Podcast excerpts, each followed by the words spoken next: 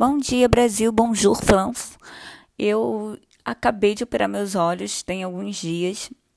E eu passei ontem um dia inteiro é, tentando escrever, tentando fazer alguns artigos, fazer alguns trabalhos, mas infelizmente eu não estou enxergando. Mas ontem eu recebi uma mensagem muito legal de um amigo meu, cantor, que também tem conversado comigo sobre marketing, sobre é, divulgação. E ele falou que gostou muito de ouvir meus últimos podcasts, que isso tem ajudado muito ele. Então eu estou aproveitando, né, já que eu não estou conseguindo ler bem, é, não estou conseguindo enxergar bem, não estou conseguindo escrever, para poder fazer um podcast, já que isso só depende do áudio e da minha voz, que por enquanto está ok. Um pouco de traveco que eu acordei agora, mas acho que não será um grande problema. E sendo assim, no podcast de hoje vou falar de redes sociais. Com isso, eu entro também um pouco é, dentro da produção de conteúdo, que eu mencionei no meu primeiro podcast, mas o foco será falar mesmo das plataformas, das redes sociais, qual é a melhor rede social para você trabalhar dependendo do tipo de negócio e como fazer isso. Acho que a rede social ainda mais popular é o Facebook. O Facebook, apesar de ser a rede social mais popular, ele é uma, ela é uma rede social que vem caindo o uso, vem caindo o tempo que as pessoas estão gastando, mas ainda assim é válido ter uma página no Facebook, dependendo do seu tipo de negócio, até porque o Facebook, como ele comprou diversas outras redes, ele acaba sendo a base para outras ferramentas, para outras ações em outros canais. Mas para definir bem qual rede que você vai usar, você precisa entender bem o seu público. O seu público é que vai definir qual será o canal de melhor comunicação. Por exemplo, se a sua loja, o seu, seu, sua atuação é na área de moda, o que é interessante é você focar em Instagram e Pinterest, que são redes sociais mais visuais, com mais imagens e que tem mais a ver com esse público. Além disso, Pinterest, por exemplo, é uma rede social que você vai pinando, você vai colocando as imagens lá e a médio e longo prazo ele continua te dando visitações, continua te dando tráfego. Então é bem interessante para quando você tem uma loja virtual, por exemplo, de moda ou de acessórios, como é o meu caso. Enfim, pode ser uma boa alternativa, uma boa estratégia. Infelizmente, acaba sendo esquecida, como você tem que sempre botar, pinar uma imagem, subir uma imagem, botar palavras-chave. É, isso nem sempre fica sendo uma prioridade, mas ainda assim é uma boa rede. Pinterest e Instagram, quando você trabalha com conteúdos mais visuais, quando sua área é mais voltada para moda, para beleza, vai muito bem. Agora, se seu público, por exemplo, é um público B2B, não compensa você se esforçar e você voltar sua, suas energias para um Instagram. O Instagram, ele não vai ser a rede principal do seu público. Você tem que focar no LinkedIn. É, é, legal ter essa percepção, né? Não adianta você querer, ah, não, porque na minha vida pessoal eu gosto mais do Instagram, estou acostumada a usar o Instagram, então eu vou focar no Instagram. Não. Você tem que entender o seu público. Isso não é uma visão pessoal sua, não é um desejo pessoal seu. Você tem que saber onde você vai conseguir ser um canal de melhor comunicação com quem você quer atingir. Outra rede social também muito boa para se trabalhar, que também tem essa tendência de se tornar um conteúdo evergreen, como eu já mencionei já no primeiro podcast explicando o que, que é isso, é o YouTube. O YouTube, é, ele Obviamente, ele requer um pouco mais de trabalho para você produzir conteúdo. Não vai ser qualquer conteúdo que você vai conseguir colocar lá. Ele demanda trabalho, ele demanda tempo, ele demanda investimento braçal, mas também é uma ótima estratégia. E é uma ótima estratégia para segmentos de moda, como tutorial de maquiagem, ou até mesmo se você está voltado para empreendedores e pequenos empreendedores.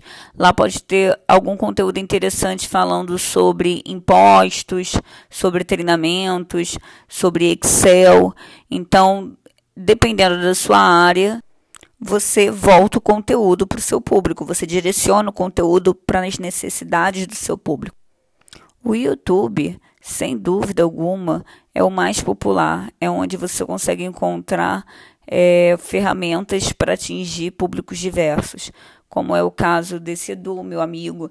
O YouTube é um bom canal para seria um bom canal para ele para ele botar técnicas de, de canto, técnicas para melhorias de voz.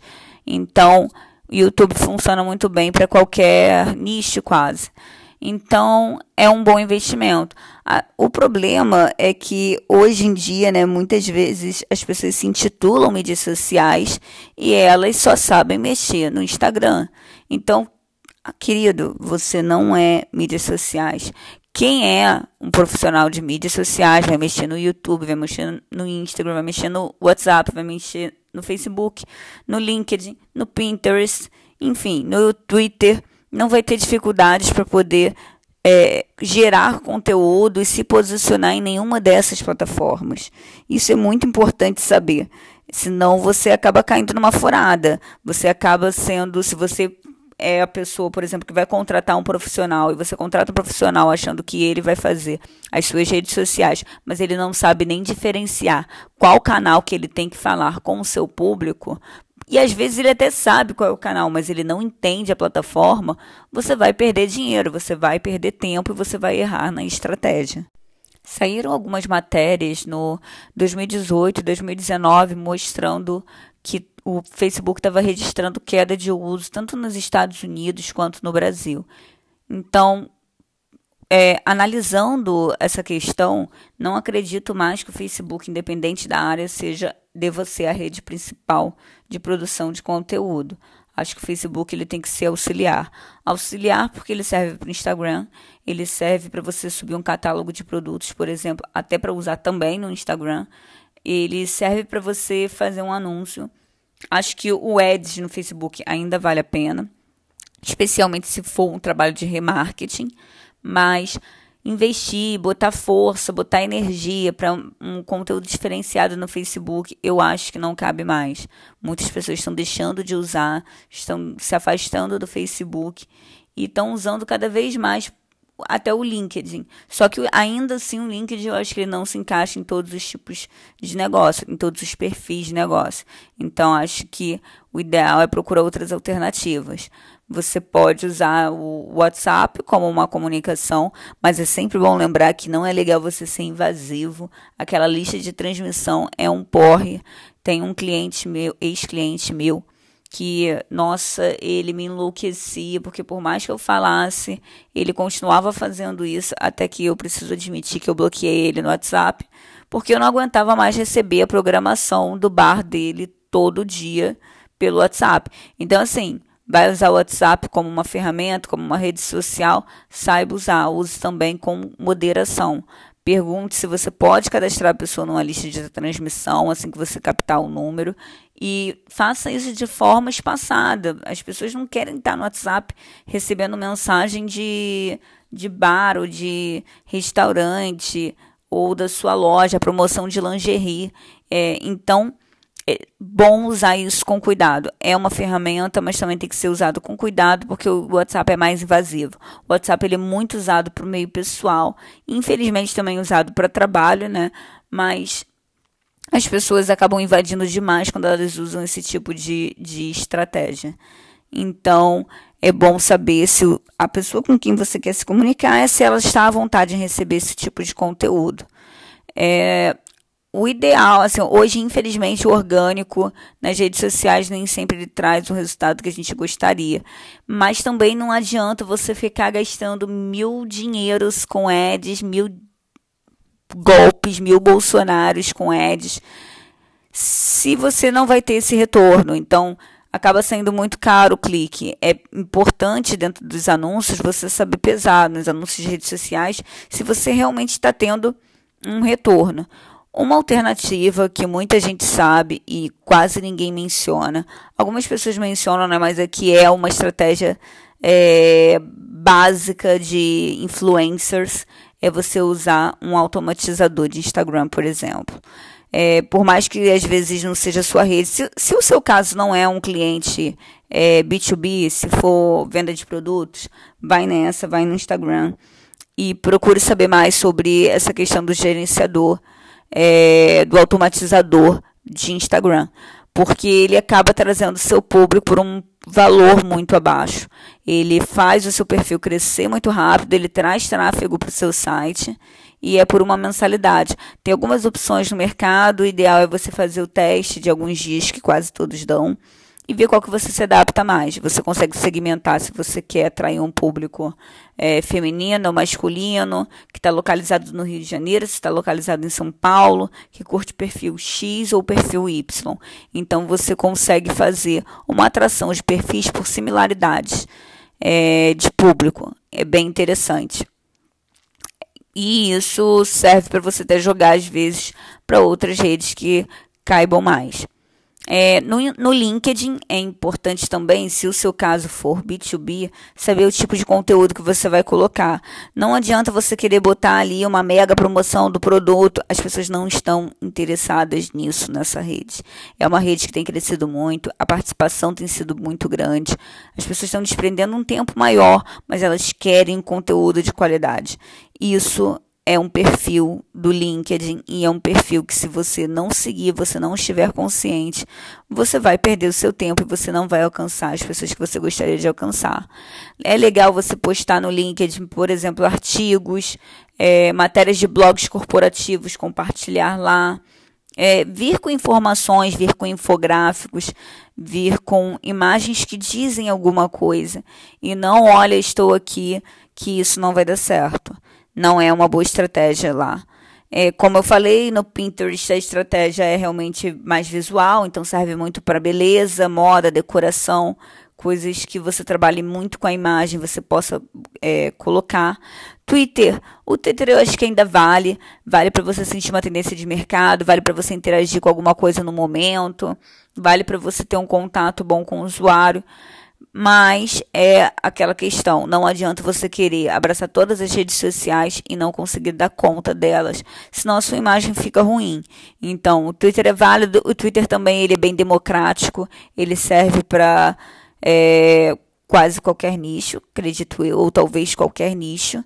Não consigo pensar em algum hoje que não, não vale a pena usar, mas é importante você ter a, a frequência, né, de postar, porque o Twitter ele exige uma coisa mais textual, com apesar de serem poucos caracteres, não adianta você botar só todo dia, olha a promoção de hoje, isso não vai surtir efeito. Você tem que vir com conteúdo diferenciado, conteúdo engraçado, um conteúdo que de interatividade às vezes, de enquete, atrair o público dessa forma. E o Stories também ele no Instagram, ele também, aproveitando, né, voltando um pouco, é legal também trabalhar com essa questão de stories e enquetes, enfim, usar todas as funcionalidades. Dentro de redes sociais, vamos falar também sobre sorteio, que é uma coisa que todo mundo me pergunta. Nath, posso fazer sorteio? Poder você pode, né? Mas deixa eu te contar a real. A real é que a Caixa Econômica exige que qualquer tipo de sorteio seja registrado. Aí vem o cliente e pergunta: Ah, mas você acha que todo mundo registra? Não, é lógico que todo mundo não registra. Mas é, cabe a você decidir isso. O correto é você registrar o sorteio. Não é você simplesmente botar um sorteio lá e querer atrair público. Porém, apesar dessa mudança na lei que teve, é, foram de uns anos para cá, alguns bons anos para cá, na verdade, né? Porque eu comecei a trabalhar com redes sociais há muitos anos, já tem oito anos, talvez, quase oito anos. E eu lembro que foi um pouco ainda no início que teve essa mudança de registro na Caixa Econômica. Uma forma do governo ganhar um dinheiro, né, em cima do que estava dando certo. De qualquer forma, sorteio funciona muito bem. Sorteio é algo que, se você souber fazer, você vai atrair público. Isso independente da rede, pode ser no Instagram, pode ser no Facebook, pode ser no LinkedIn, pode ser no Twitter. É... Enfim, vale a pena fazer. Agora você tem que saber pesar por si só se você vai registrar esse sorteio e seguir a lei ou se você vai fazer como a maioria faz, que é a moda lá caralho mesmo, que não tem como a, a Caixa Econômica ficar fiscalizando dificilmente. Ela geralmente só fiscaliza depois que você dá a entrada, né?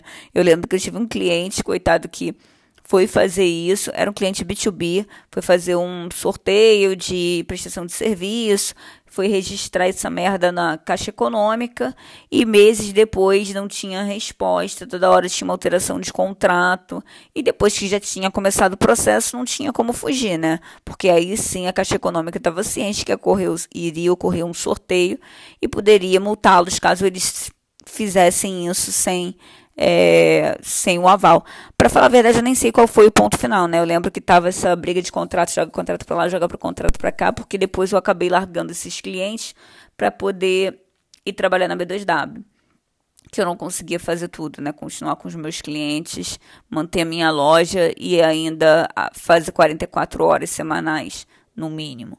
Então, é, não, acabou, acabou que eu não sei não sei o resultado final, mas eu lembro que isso foi um ponto crítico. Ele era um cliente B2B. Fui tentar fazer tudo certinho e foram meses e meses rolando essa questão do sorteio. É, eu acho que por hoje é só. Acho que eu falei bastante coisa sobre redes sociais. E terão outras coisas para serem faladas que virão em outros podcasts. Não dá para resumir oito anos de conhecimento em 15 minutos, 20 minutos. Mas eu espero que vocês gostem, eu espero que ajude alguém. Espero que consiga guiar algumas pessoas na hora de pesquisar, de entender. Ah, voltando um pouco antes de eu me despedir, também é interessante você saber qual é o horário de melhor, é, melhor uso das redes sociais, para você também não queimar o seu conteúdo. Cada rede social tem um perfil diferente e o seu público também tem um perfil diferente. Então, às vezes, vai ser melhor você postar um conteúdo às 18 horas no LinkedIn, mas vai ser melhor você postar um conteúdo às 8 horas da manhã no Instagram. Isso é importante também ficar de olho. Sempre tem essas pesquisas de uso, dá uma olhada, faz uma pesquisa no Google e tenta adequar. É, eu não gosto muito dessa ideia de, ai, vamos fazer testes Vamos parar com essa porra de fazer teste, gente. Uma galera já estudou antes. Existem já estudos, existem dados. Essa porra de ai tem que testar é a maior desculpa de quem não sabe porra alguma. Não tem que testar caralho algum, tem que pesquisar primeiro. Se realmente você não encontrar dados, aí sim você faz testes. Mas para com essa merda, pesquisa, né? Pesquisa, porque antes de você, você não é o pioneiro da história. Antes de você veio muita gente que produziu conteúdo em redes sociais e já viu mais ou menos como funciona é, a receptividade de cada rede. Bom, eu acho que é isso. Por esse podcast é só. Tô com uma vozinha de traveco, não tô enxergando muito bem. Tô um pouco ansiosa já de ficar trancada em casa. Mas é isso. Se você gostou do podcast, mais uma vez peço. Se você gosta do meu conteúdo, mais uma vez eu peço para me acompanhar no E-Commerce Brasil, é, no, no podcast que está em diversas plataformas, está no é, Spotify, está no Castbox, está no da Apple, está no do Google, está na porra toda. Vai lá, segue, curte, me acompanha. No meu site também, Natália Cirne, Natália com TH, nataliacirne.com. Também tem todo esse conteúdo, tem um hub de tudo que eu produzo. Então eu convido vocês a me acompanharem por lá. Um beijo e até a próxima.